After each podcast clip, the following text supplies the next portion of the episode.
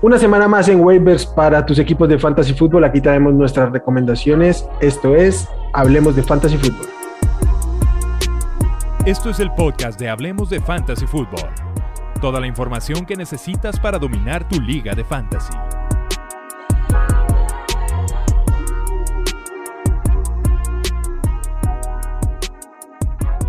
¿Qué tal amigos? Bienvenidos a Hablemos de Fantasy Fútbol.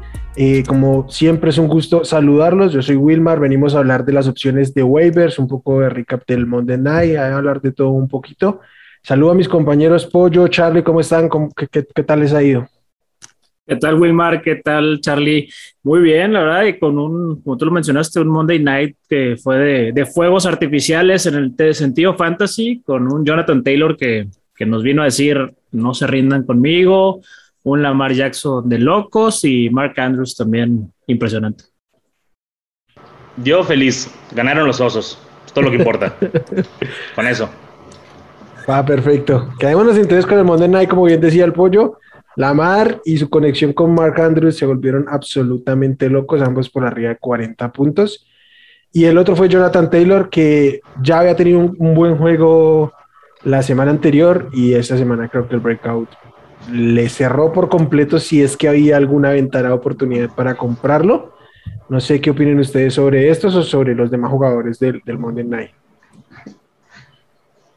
Pues nada, no, o sea, lo obvio, Lamar Jackson ahí sacando la frustración quizá que teníamos todos los dueños de Lamar en partidos anteriores y haciendo barbaridad de puntos.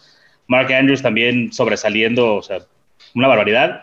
Y como lo menciona Jonathan Taylor, uh, también destacar Hollywood Brown. Hollywood Brown sigue eh, entregando ahí buenos partidos. Uh, calladito, calladito, pero. Calladito, pero él le lleva. Se viene ya Rashad Bateman. Creo que va a mejorar mucho todavía esta ofensiva. Y este, pues nada, ¿no? O sea, lo, que vimos, creo que eh, justo lo que vimos es lo que es.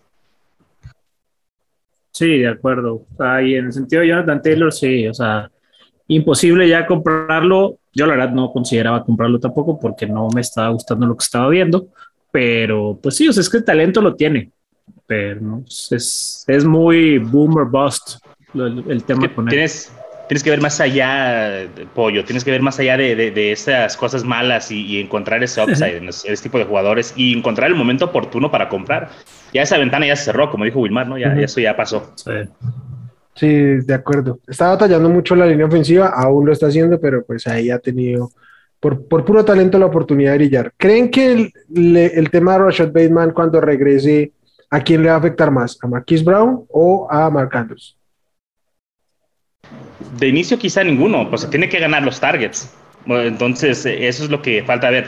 Ahora, siempre nos hemos emocionado porque decimos que nunca ha tenido Lamar Jackson a quien lanzarle como a Rashad Bateman. Entonces, creo que por default va a haber cierto volumen hacia él, pero tiene que ganarse esos targets. Entonces yo creo que de afectarle de inicio a nadie, eventualmente a Marquis Brown. Sí, esa conexión con Mark Andrews es una seguridad que Lamar no tiene con nadie más. Entonces esa no, no se debe ver afectada. Y Marquis, pues es, lo mismo. Este, este año se, quiere ganar esa confianza con Lamar, pero pues si llega Rashad Bateman y le entrega algo, algo mejor, no, no va a dudar en dividir esos targets. Va, perfecto. Empecemos con las opciones que tenemos para recomendar de waivers. Si hay jugadores que, que tienen mejor valuados y que no los vamos a mencionar, seguramente es porque no están disponibles, eh, porque traemos aquí la condición de que al menos el 60%, tipo Darren Mooney, Hunter Renfro, Demian Williams, eh, ¿qué, más les gusta? El, el, el Knox. Dawson Knox, el Titan. Eh, estos jugadores, obviamente, si están disponibles, deben darle prioridad. El propio, el propio Rashad Bateman, como lo decíamos por ahí, dependiendo de si van a, explorar o no aguantar. Entonces, si no lo mencionamos, es por eso el tema, pero sí tienen que darle prioridad a este tipo de jugadores. Ya puntualmente, en, temas de coreback, también Sam Darnold tenemos que mencionar ahí. Ya puntualmente las recomendaciones que traemos, el primero es el coreback del Washington Football Team, Taylor Heineke. Entonces, ¿qué, qué quieran decir sobre él o, cómo lo ven? Eh, puntualmente esta semana, el tema con los corebacks creo que de aquí en adelante va a ser streamear o salvo alguna lesión, alguno que, que pueda entrar y tengamos que, que, levantarlo. Entonces creo que nos vamos a concentrar en los waivers de coreback según el matchup y, y pues la recomendación de esta semana es, es Heineke. Sí, hay que Pues destacar que los Vice, el ¿no? matchup. Bueno, pues, Para si quieres, empezar, los, Charlie, los, los Vice. ¿Quiénes son los que Eh, no San, hacen? Fran- San Francisco, los Jets, Atlanta y Nueva Orleans. Oh. Entonces ahí si tenemos alguno de estos ah, jugadores, algunos de estos quarterbacks, pues a fuerza vamos a tener que ir seguramente a recoger a alguien de waivers. La mejor recomendación que le podemos hacer es Tyler Heineke por el match que viene la siguiente semana, que es contra los Kansas City Chiefs. Es una de las peores, no sé si es la peor o la segunda La peor. defensiva. La- oficialmente Y- la peor, la 32. Suponemos que el game script debe ser que vaya viniendo de atrás Washington y que tienen que lanzar el balón. Entonces yo pienso que para streamear, para nada más utilizar para un solo juego a un quarterback, pienso que la mejor opción ahorita es Tyler Heineke para esta semana. Sí, bueno, y además ya Fitzpatrick lo sale de, de reserva de lesionados la semana 7. Se habla que ya puede estar incluso cerca su regreso. No sé si se lo vayan a dar, pero bueno, lo de Heineke es esta semana el macho, como lo mencionan, muy, sen- muy sencillo, sencillo en el cuanto a lo amigable que se puede presentar el, el partido y esa defensa de Kansas que, bueno, híjole, ya. Así de grave está que traen el mismo récord que mis Patriotas. Sí, otros años sería envidiable eso, pero no este año. Este año no. Sí. Otra, ¿Tú qué dices, otra, otra cosa que muchas veces pasa desapercibida es que más allá de que la defensiva sea mala, que lo es, la de Kansas City, el hecho de que la ofensiva sí es muy potente y Washington su defensiva no ha estado a la altura de lo que se esperaba, más bien todo lo contrario. Entonces hace que Washington de- en algún momento el partido tendrá que venir de atrás y eso obliga a que el juego pase por, por, las, por, el, por el brazo de Heineke, pues obviamente abre eso más la oportunidad que cuando enfrentan a defensivas malas, pero que pueden ponerse en un game script eh, positivo a favor de su equipo. Ya, y O sea, además que- del brazo, las piernas, porque. Heineke de todos modos está corriendo, tiene sus 40 yarditas. En las últimas dos semanas ha corrido para más de 40 yardas. Sí, Entonces, ese medio Konami Code que te puede otorgar también puede ser funcional Sí, y, y tiene las armas ofensivas, ¿no? Que lo complementan. Tiene a Antonio Gibson y tiene a Terry McLaurin, entonces hay ahí a quien lanzar el balón. Antes de que pasemos a- al siguiente jugador, Will, yo no sé si trajiste un plan B, pero quiero proponer después de lo que vimos ahorita del juego de Indianapolis, creo que Carson Wentz puede ser un buen stream también. Creo que tiene un buen match la siguiente semana. Caso de que no puedan conseguir a Heineke, pienso que también Carson Wentz puede ser útil para, para una semanita. va, perfecto. Sí, contra los Texans, ¿no? Sí, va contra los Texans. Sí, Que tampoco, o sea, sí, se han visto muy mal, son un desastre, pero tienden a hacer estos partidos ligeramente competitivos en algún momento y permite esa oportunidad de, de que no se vayan tan adelante el, el rival, o sea, como sea. Incluso estuvieron a punto de ganarle a los Patriots. Es que te digo eso. Uh, Andábamos ¿sabes? El frío- haciendo el, el, el frío que le dio al pollo ahí. mi Survivor, mis Patriotas, esto, estuve tenso, tenso todo el domingo así. No, no, no, seme- semejante ridículo no nos lo podíamos permitir. De acuerdo. Vamos con las recomendaciones de los running backs. Puntualmente traemos dos. No sé si ustedes tengan algún orden. Yo creo que va a depender de cada uno de gustos, más que nada. El primero del que vamos a hablar es Darrell Williams, running back de los Kansas City Chiefs. Eh, sí, Clyde Arciller salió lesionado, un problema en la rodilla. No hay un diagnóstico pleno aún, pero se estima que pueda estar unas tres semanas fuera. Según indican los reportes, libró una ruptura de cualquiera de los ligamentos y eso son buenas noticias en medio de todo para, para el corredor, pero pues va a estar ausente y el que está detrás inmediatamente es, es Darrell Williams. Eh, no sé qué opinen ustedes de, de, de él, de su situación, de, que comparte backfield con McKinnon seguramente, entonces Yo creo A que mí es me plug gusta. and play. Yo, yo para mí Sí. es el reemplazo directo y básicamente podemos esperar lo mismo que estábamos recibiendo de Clara Roseller, que si bien no era mucho, pero básicamente ahí es, es swapear un jugador No, por otro y- y recibir básicamente lo mismo. Y además son tres semanas como mínimo que lo vas a tener, y ahora- sobre todo ahora que comienzan los buys y especialmente en esa semana 7 que descansan como ocho equipos, te puede ser muy útil, Trevor Williams. Si lo Ujú. tomas desde ahorita, son tres semanitas muy buenas. va. Y creo ¿Tú cómo lo que, ves, Will? Creo que en, en términos de talento, entre los running backs que tenemos ahorita es como más talentoso, ¿no? Yo creo que, que, Sí. que es claramente más talentoso, pero, pero es un, es un, es un handcuff que tranquilamente puede cumplir con el rol. Eh, Aquí el, el y tema. que ya tenía un rol por sí mismo en esa Ya- ofensiva. Ya, sí, no tanto como el año pasado, pero sí.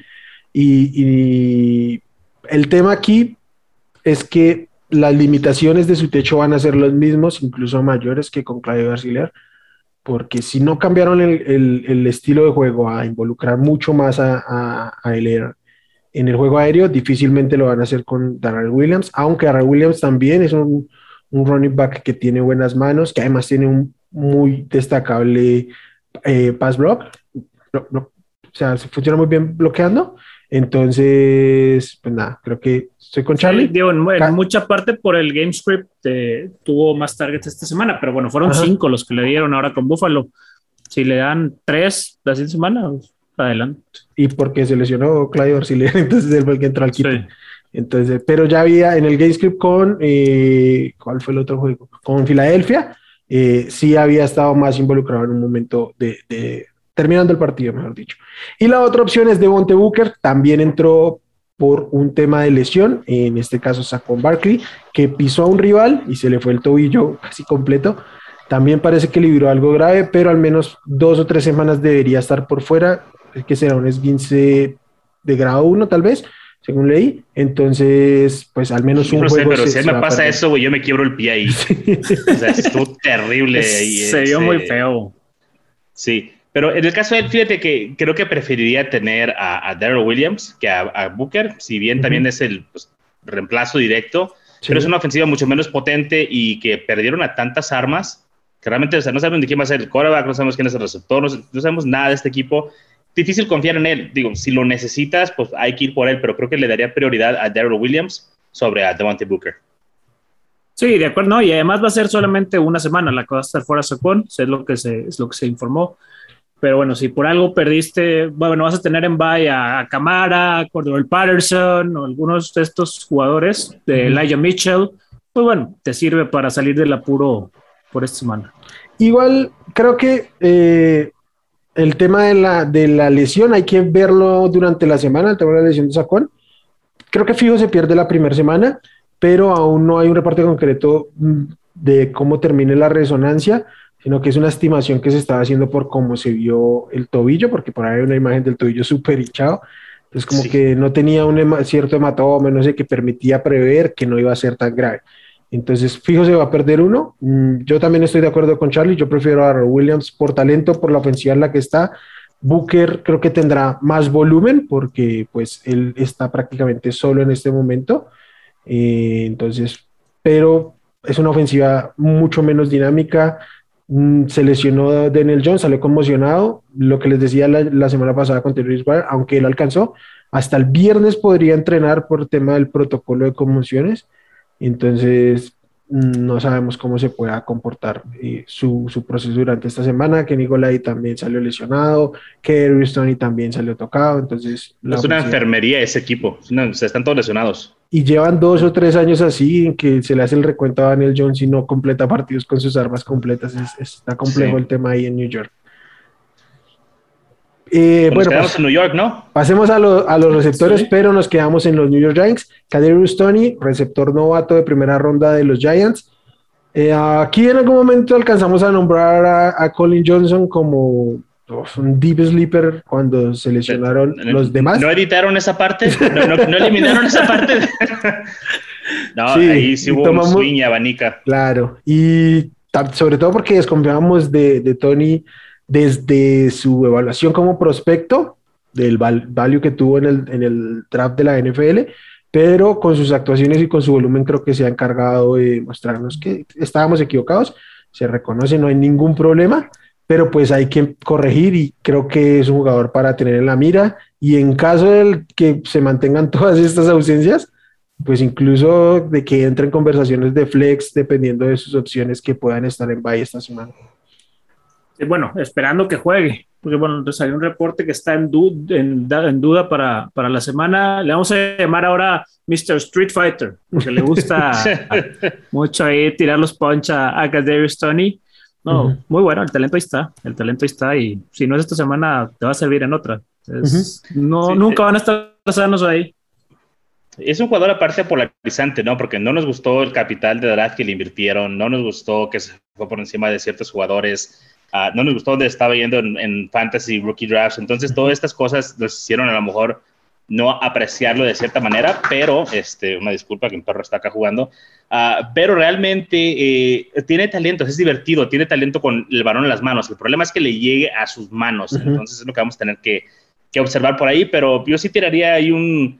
Si no tengo una prioridad muy alta, si tu liga es esas que cada semana se resetea y no tienes una prioridad muy alta, tienes por ahí 8, 9, 10, pues pongo un claim por Tony, si me lo llevo, pues lo tengo ahí en mi banca o cualquier cosa, porque es muy dinámico, es muy dinámico. Algo vio Urban Meyer, que fue el que realmente lo quería mucho, hizo el coraje cuando se lo ganaron y por eso acabó.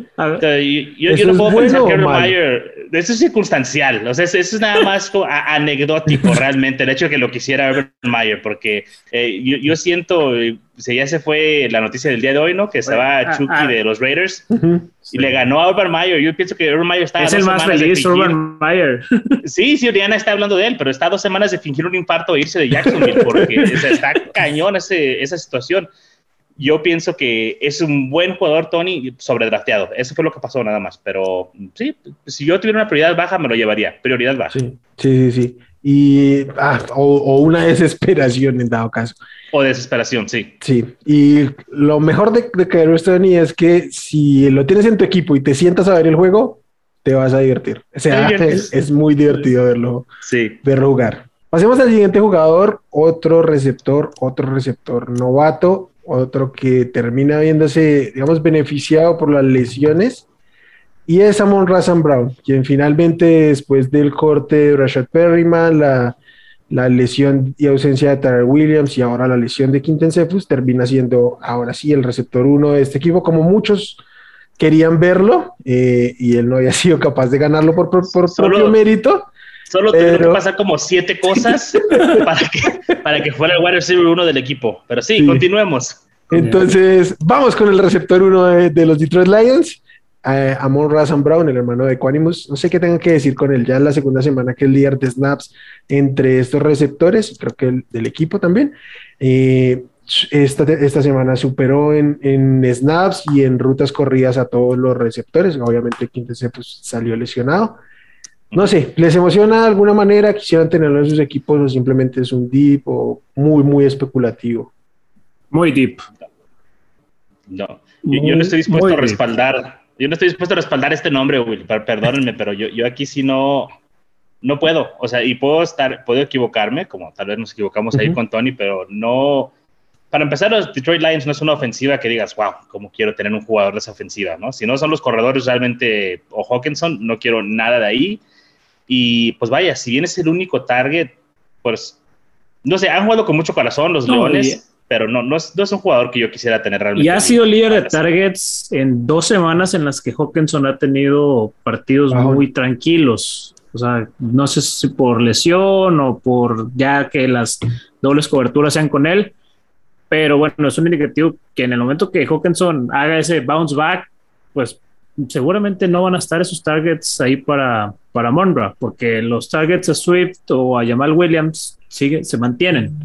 Entonces, sí, por más que a mí sí me gusta el, el, talento del jugador, aunque no lo ha mostrado todavía en la liga, pero no, no me la juego con él, salvo que sea una liga muy profunda. Está difícil, Will. ¿Tú te la jugarías? Yo no, yo, este, bueno, creo que en ligas profundas lo tendría ahí, pero no lo alinearía de ninguna manera salvo que siga manteniendo así ocho, ocho targets por unas tres, cuatro semanas, creo que ahí tendría que empezar a considerarlo. A mí también me gustaba el talento de Amon Razan Brown, pero la liga me demostró que a ellos no les gusta, entonces pues tengo que irme con eso, ¿sí? Por algo se fue en cuarta ronda, por algo llegó a ser el cuarto receptor de un equipo que no tenía receptores, entonces hay que, hay que ver uno cómo reevalúa sus procesos de análisis. Y creo que eso yo ya lo había hecho desde que empezó el proceso de trading camps y, y que empezó la, la, temporada por todos esos motivos y, creo que necesito más para revertir ese, ese, cambio que ya había hecho. Creo que... ahora, dime. No, iba a decir, si se pregunta aquí la gente que nos está viendo, que nos escucha, entonces, ¿por qué traen a la mesa este nombre? Precisamente también es para que tomen a este jugador, pero con unas expectativas mesuradas, porque, pues, como dijimos, tuvieron que pasar cinco o seis cosas para que sea el wide receiver uno, y sí, ahora lo es, vamos a ver si capitaliza, pero yo no pondría mis expectativas muy altas con, con él. Y espero que salga y la rompa. O sea, a mí siempre me gusta ver que los jugadores hagan bien, porque hace todo más espectacular y divertido y, los waivers, ganar un waiver, encontrarte un jugador bueno, es divertido, pero lo dudo con él. La verdad es que sí lo sí, no. Y por ejemplo, otras semanas, y lo, incluso lo dijimos aquí con jugadores como Terrell Marshall o el mismo Elijah Moore, otros novatos que tenían, se pintaba para que tuvieran roles más prominentes y pues no han terminado de despegar. Entonces, como siempre, con, con, los novatos, salvo excepciones como la de Jamar Chase, también hay que tener ciertas moderaciones. Moderaciones, sí. Igual también hay que traerlo a la mesa porque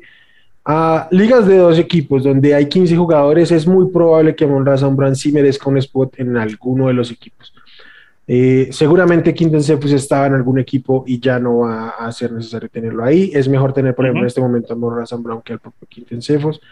Y Travis Marshall pero seguramente... lo de, lo de Cephus. Ah, sí, se hace perdido. Varias, de hecho, de hecho no, no, se pierde la, la, temporada, pero seguramente cuando, cuando esté para regresar ya no lo van a arriesgar porque va a estar perdida la, la temporada, entonces prácticamente de facto no va a estar.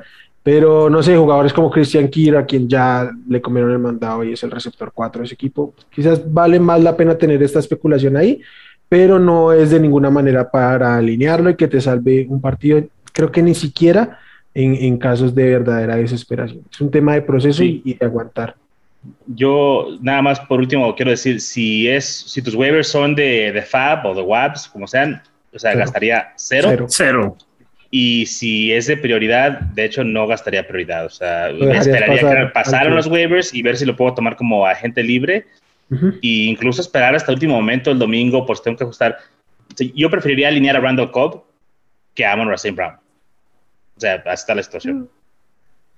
Casos desesperados. Sí, pero yo preferiría tener en mi equipo a Amon Racine Brown que, que, Randall Cobb. O sea, preferiría no tener que alinear a ninguno y tener sentado a Racine Brown es, por así decirlo. Pero sí, hay que por, por upside, por upside. exacto. y por proceso, porque es un jugador que va a la baja contra uno que ya está en el ocaso de su carrera.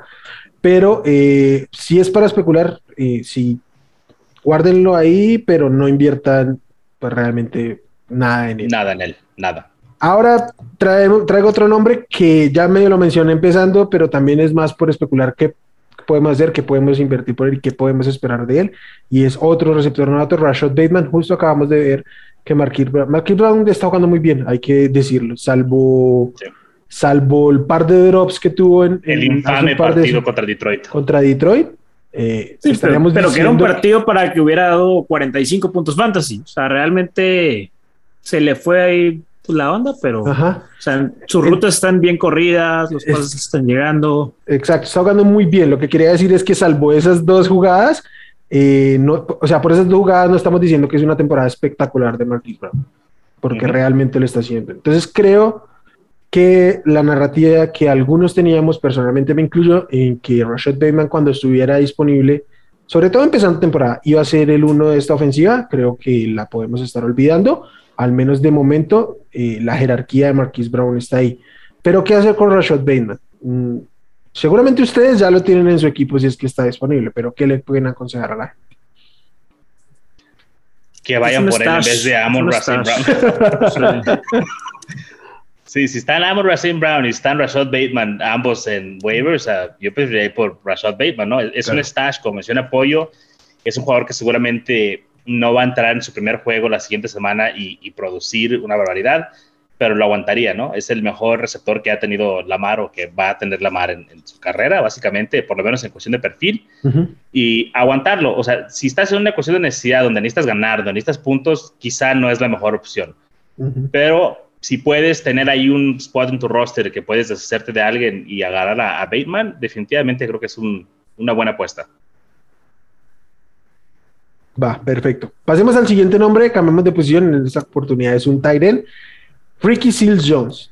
Eh, presente en todos los snaps de zona roja de Washington Football Team. Snaps, frutas corridas, todo fue casi una emulación del rol de Logan Thomas, quizá un poquito más bajo el volumen, pero la, utilización, más bien la implicación de él en la ofensiva está ahí. No hubo producción, no, no al nivel que estaba haciendo Logan Thomas al menos, pero creo que es claramente el Tiden a levantar en este momento waivers. Definitivamente, tuvo ocho targets, nada más hubo cuatro o cinco tight que tuvieron más targets que él, cinco recepciones me parece. Le faltó el touchdown, que es lo que hace un juego bueno para un tight Pero yo no esperaba nada de él, honestamente, y pues, estoy muy sorprendido. Y sí iría por él en. Si me hace falta tight creo que es el para recoger. No hay, pues no hay muchos, realmente no, no hay mucho ahí que, que levantar. Y los tight hay que empezar a verlos también como un stream ¿no? Eh, por ejemplo, la defensa de eh, Dallas es, este, perdón, la defensa de Houston es la peor contra eh, los, tight ends. Entonces, me preguntaría yo, y les quiero hacer la pregunta a ustedes, ¿irían, por ejemplo, por Molly Cox contra Dallas en un caso esperado como un stream? O sea, tienes que estar en una situación a lo mejor muy difícil para encontrarte ahí, pero creo que tenemos que empezar a ver estos matches semana a semana y tratar de perseguir ese tipo de, de producción. Porque ya cuando un equipo es fácil. O sea, cuando ves que un equipo carece de defensiva, no puede parar una posición, ya es una tendencia y hay que atacarla. Y, es, y esta tendencia con los, con los Titans es muy clara. Me acuerdo de hace un par de años que era busquen siempre al Titan que fuera contra. No, eso fue el año pasado. Pero hace dos años Arizona. Todos los Titans Arizona, le anotaban. De hecho, eh, Josh Kittle se lesionó y el suplente le anotó dos touchdowns a Arizona en el partido. Entonces, eh, sí, es, estas tendencias, estas tendencias hay que perseguirlas, aunque sean muestras pues muy pequeñas. El problema con los Colts es que tienen tres tight ends. Y siempre dice Charlie, cuando tienes dos, no tienes ninguno, pues estos tienen tres. Y creo que Molly Cox es un talento destacable, pero eh, no. Pero la prioridad debe ser Ricky Seals Jones. No, la prioridad debe ser Ricky Seals Jones. nada más si quería mencionar que hay que tratarlos como a los quarterbacks y buscar el stream. De acuerdo. Sí, así como esta, como esta semana que pasó, muchos fueron con Hunter Henry a buscar ese, ese touchdown que les cayó o con John Smith por el match. Hunter Henry tiene un buen match la siguiente semana. Este, no me acuerdo contra quién van, perdón, pero vi la tablita. Ya te digo. Y, es un buen eh, match. Van contra. Van contra Dallas. Los Cowboys. Que también les anotó. les anotó Goder, les anotó Rob Gronkowski, les les anotó Jared Cook, pero se lo quitaron por una castigo infame. Entonces, creo que es un gran match. Henry puede ser streameable también. Y aquí queda claro que sí tienen dos, pero tienen un uno que es Hunter Henry. Sí. sí. Va, perfecto. Entonces, creo que prioridad uno Ricky Seal Jones. Para mí el dos sería Hunter Henry. No sé qué opinan ustedes. Sí, y sí, de acuerdo. Y sí, en ligas muy profundas o pues si quieren arriesgar de alguna manera buscar ese touchdown que tiene mucho upside en, por touchdown Molly Cox, creo que también podría ponerlo ahí. Eh, también Ricky Jones tiene un, un macho favorable contra Kansas City.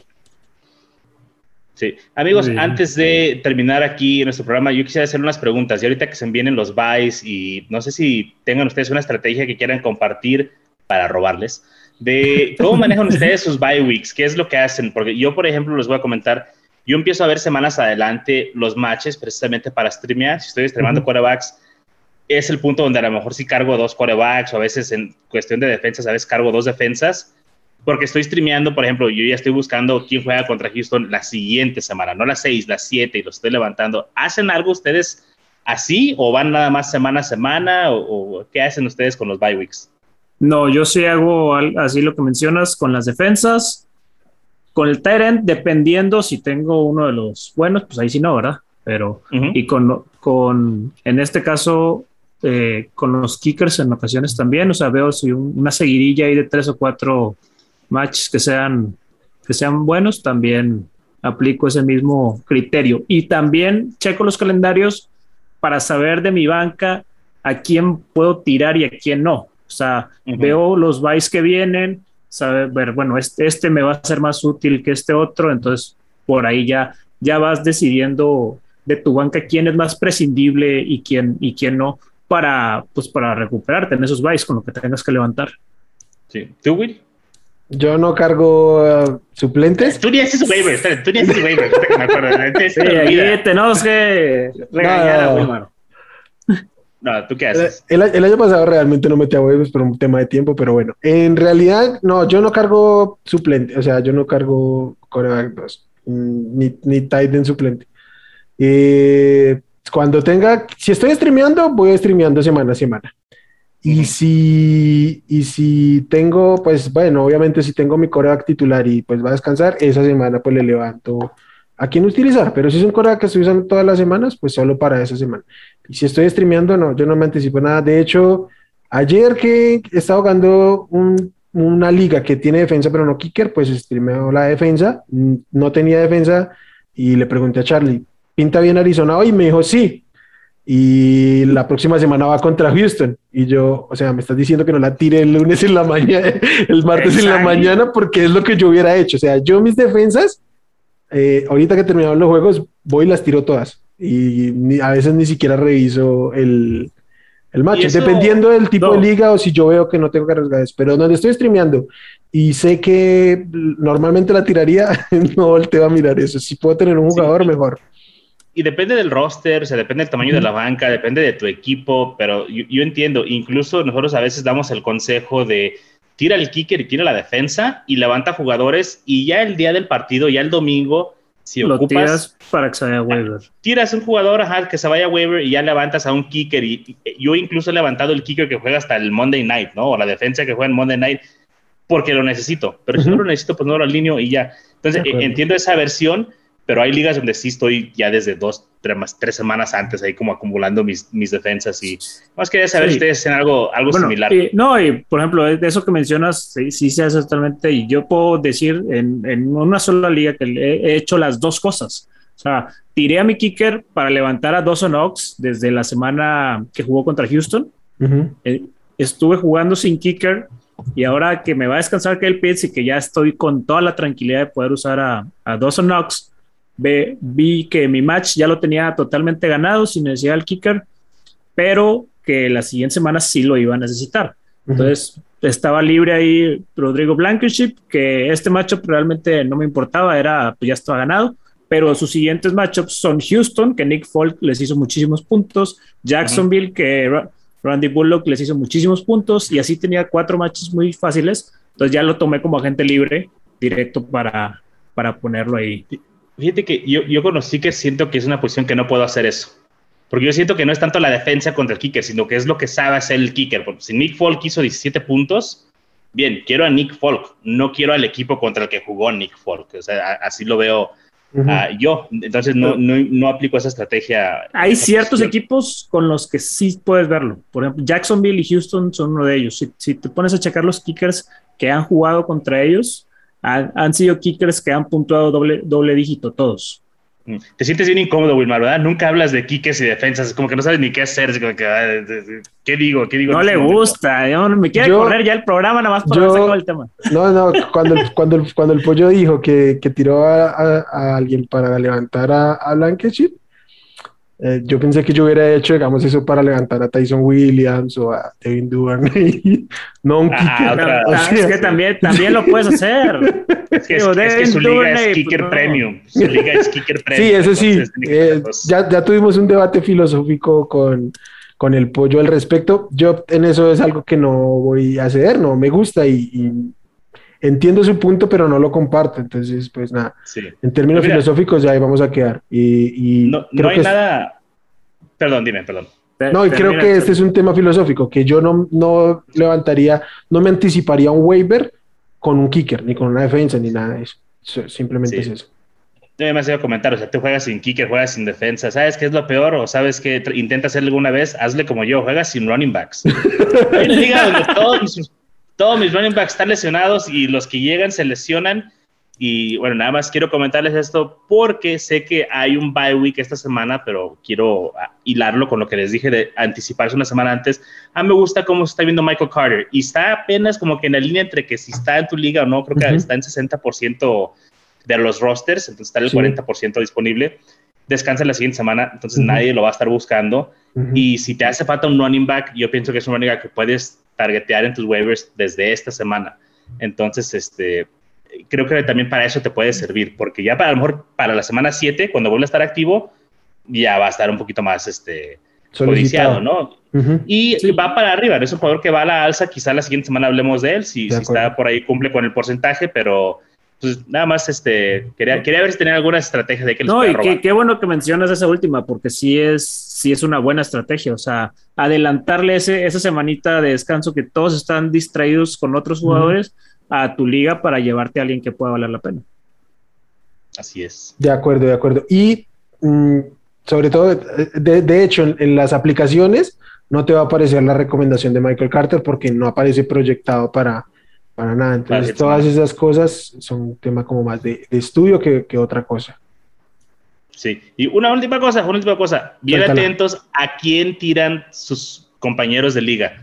También, si no hacen waivers, si no les gusta a nadie, está bien, no pasa nada. Luego ven a quién tiran, porque se encuentran cada jugador en waivers, que es increíble. Pónganle cuidado, pónganle cuidado al Wilmar de y, su liga. Y además que... los, los waivers del, del, viernes, sábado suelen tener, men, o sea, no están tan atentos. Entonces, si metes sí, claro. tu prioridad, viernes, aunque sí. sea baja, te lo puedes llevar. De acuerdo. Pónganle atención a los Wilmars de su liga. ¿Qué vas a decir? que, que, van, que van a tirar a Trey Lance porque no juega esta semana. bueno, que está los, lesionado. Los Charlies lo levantan. ¿Cómo? Ah, está, está lesionado y probablemente tampoco juegue la semana 7. Eh, yo no sé, yo creo que cuando regrese Garópolo debe ser el titular, pero, ser el titular. pero eh, es un jugador para tener ahí, porque si es titular, mientras sea titular, tiene que ser titular en fantasy. Este, tuvo un juegazo y no anotó ni un solo touchdown. O un juegazo para no haber anotado touchdown, mejor dicho. Sí, no, uh -huh. es, esa frenada que le hicieron los de Cardinals en la yarda 1 uh -huh. fue un jugadón defensivo. Sí. O sea, y que no, no, importa lo más mínimo que, se, que sea evidente que no está para manejar la ofensiva en NFL, pero para Fantasy va a estar produciendo porque corre. Y creo que uh -huh. puede ser todo lo que esperábamos de, de Justin Fields. Lávate la boca, lávate la boca. no hables de él. ¿eh? Muy bien. Bueno, muchachos, ¿algo bien. más que decir? ¿Alguna otra recomendación, queja, reclamo? Nada, los, Nada, los, Chiefs, los, Chiefs, extrañan a Damien Williams. Es todo lo que voy a decir. Ah, lo disfrutan momento. ahora los, lo disfrutan los osos. Charlie está contento con él. ¿De qué te acordaste, Will? Aquí hay tema, porque esto, yo no sé si los osos, bueno, sí, sí lo disfrutan, pero es alineable Damian Williams de aquí en adelante mientras no esté. O, Para mí sí. O es un 50-50 con Karen Herbert. Para mí, a mí me gusta como, correcta, a mí me gusta como flex. No, la respuesta correcta es que es 50-50. Khalil Herbert este, tuvo más snaps, uh -huh. eh, tuvo más acarreos, nada más no tuvo el touchdown, tuvo más yardas. Uh, creo que, pero tuvo cero targets. Entonces sí. todo depende de tus settings. A lo mejor si estás en una liga PPR, sí tiene más el upside Damian Williams, pero está en un timeshare, está en un tiempo compartido, no heredó el rol David Montgomery 100%, pero tampoco se puede levantar a Khalil Herbert. Pues, no, por eso ni siquiera dije nada en el programa, pero o sea, no se puede levantar a Khalil Herbert para alinearlo realmente. No, para, es una liga muy profunda. Para alinearlo no, pero, pero creo que sí merece la pena tenerlo ahí. Eh, es algo que yo estoy viviendo desde que empezamos la temporada y es en qué momento le van a soltar la, la rienda a Javonte Williams. No se sabe y estamos en un punto en que ninguno de los dos running backs de Denver es alineable porque ninguno de los dos tiene upside. Y creo uh -huh. que. Y los, tema, do, los, dos son buenos. los dos son muy buenos ah. running backs. Pero estamos en un punto donde no se pueden alinear y creo que el, el, backfield de Chicago va en la misma vía. Y a mí no me sorprendería en lo más mínimo que el que fuese en el ascenso eh, fuera Herbert por un tema natural de, de tiempo y edad. O sea, es, es, normal que así pase. Además, era un, un running back no el más talentoso de la clase, difícilmente el tier 1 o 2, pero pues es talentoso y Damian Williams tampoco es de la élite de los corredores para decir no lo puede sentar. Entonces sí creo sí. que puede tender a forzar esto y eh, salvo mucha desesperación trataría de, de sacarle la vuelta. O sea, de ninguna manera lo usaría como un flex y creo que hay opciones más seguras de running back 2, contrario a lo que pensaba hace una semana. Por eso lo uh -huh. como top 20, top 18 tal vez. Entonces creo que hay que reevaluar esa situación por la presencia de Herbert. Claro. Solo quiero decir con que con lo que estoy muy contento de los Broncos de Wilmar es con mi gran Cortland Sutton. Qué, qué bárbaro. Lo, lo quiere Mandó mucho. Teddy Rich, lo, lo, quiere mucho Teddy Bridgewater. Es, sí. Lo quiere más Wilmar. También. Sí, aunque no le da pases. Es el nuevo, es el nuevo, es el nuevo rey del, del tiempo basura, pero sí. También valen. Sí.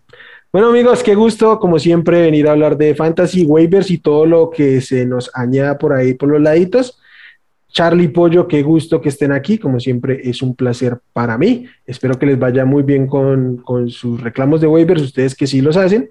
A todos los que nos escuchan les envío los mismos deseos, que puedan encontrar eso. No se vuelvan locos con el, con el presupuesto, creo que, y ustedes me corregirán, para mí ninguno de esos jugadores que mencionamos debería estar por encima del 18, 17% Nadie. de, los waivers. Y ese margen solo si le surgen los, los running backs que mencionamos. De resto, eh, no, váyanse con cautela, no, no cometan errores que ya se han ido cometiendo. Entonces, que ya cometimos nosotros alguna vez. Sí, eh, saludos a los que levantaron a Jan Mitchell. Pero bueno, este, nada, esas son nuestras recomendaciones. Los que nos vean aquí en YouTube, ya saben, aquí está para que se suscriban, la campanita para que tienen sus notificaciones, la caja de los comentarios para que nos dejen todos pues, sus comentarios, como justamente dice. Quienes nos escuchan en formato podcast nos pueden encontrar para que también nos comenten en redes.